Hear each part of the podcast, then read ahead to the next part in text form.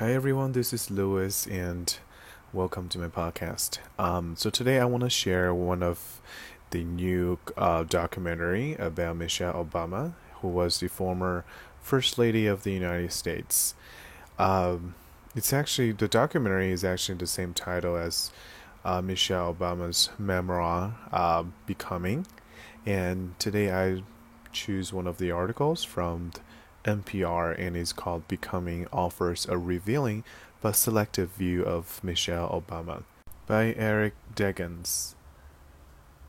It's telling that the most barbed political criticism Michelle Obama drops in her new Netflix documentary Becoming isn't about Donald Trump's birtherism or the commentators who try to dismiss her as an angry black woman.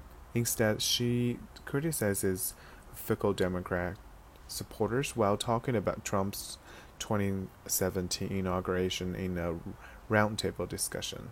The day I left the White House, I write about how painful it was to sit down that stage. A lot of our folks didn't vote, she says in the film, which debuts Wednesday.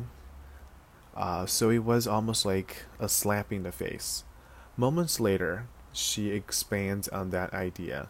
I understand that people who voted for Trump, but the people who didn't vote at all, the young people, the women, that's what you think. Man, people think this is a game. The backbone of the documentary comes from footage filmed behind the scenes and on stage during the uh, 34 stop tour to promote her best selling memoir, also called Becoming. The tour features celebrity hosts like Oprah Winfrey interviewing the former First Lady in arenas packed with fans. She spoke on everything from visiting a marriage counselor with her husband to raise young black children in a mansion like the White House. Her concern during a visit with Laura Bush, she noticed that the White House butlers were African American and Latino men decked out in tuxedos. I didn't want them growing up thinking grown African American men served them in tuxedos, she says. The truth was that some of these men were like my uncles. They were the Pullman porters and other folks. I didn't want my girls to grow up with that image. Race is, of course, a huge subject in the movie, as Michelle Obama details feeling immense pre- pressure to be perfect as wife to the first black president. For fans who admired the family and their message of inclusion, Becoming will be a bittersweet reminder of how differently the White House current occupants conduct themselves. Still, when young people ask Michelle Obama how to face the often intangible forces of systematic prejudice and tribalism, um, Michelle Obama has a consistent answer. Stay focused, work hard, never accept a limiting label.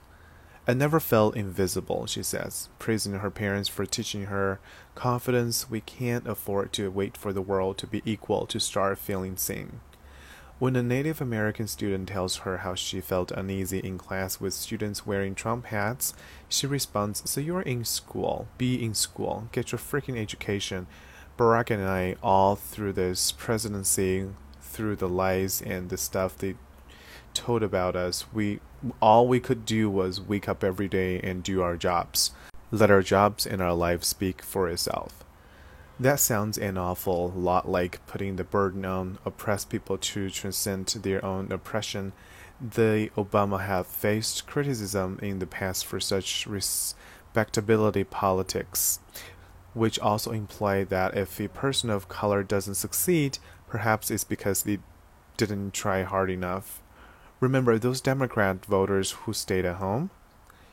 It wouldn't have been compelling to see Michelle Obama face some tough questions from someone who legitimately challenges her ideas, but Becoming is produced by the Obama's Higher Ground Productions, following the footsteps of other recent documentaries like ESPN's The Last Dance of, or Hulu's Hillary, which counted on significant participation and support from key subjects to succeed as good as all of these efforts are, there is also a sense that they can only go so far in challenging their superstar subjects.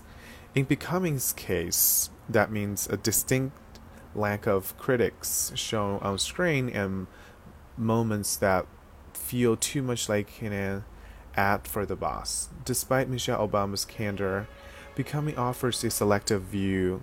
Barack Obama doesn't sit for an exclusive interview. Daughters Sasha and Malia speak in just for a few places, and the former First Lady avoids any direct criticism of political rivals, continuing to go high when other might consider going low.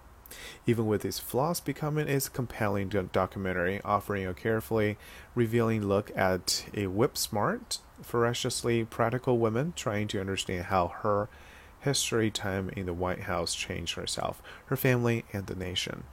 Um, I personally haven't finished uh, this documentary, but I started a little bit, and I I like I really kind of like the opening and Michelle Obama stepping into a car and started to play the music and started sharing like her routine, how her routine was like, and that just you know pull you close with her. And i specifically feel like when you step in the car in the camera actually step in the car with her and immediately immediately like drag you to be in that kind of confined space with her. And you are like talking with a friend or talking with like you know uh, you know the lady next door.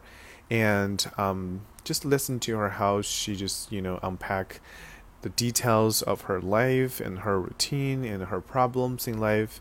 And i feel like this is a pretty good start to uh, you know for a documentary. And and i really think I anybody who haven't heard about this documentary or haven't read the book Becoming could be interested in see this um, documentary.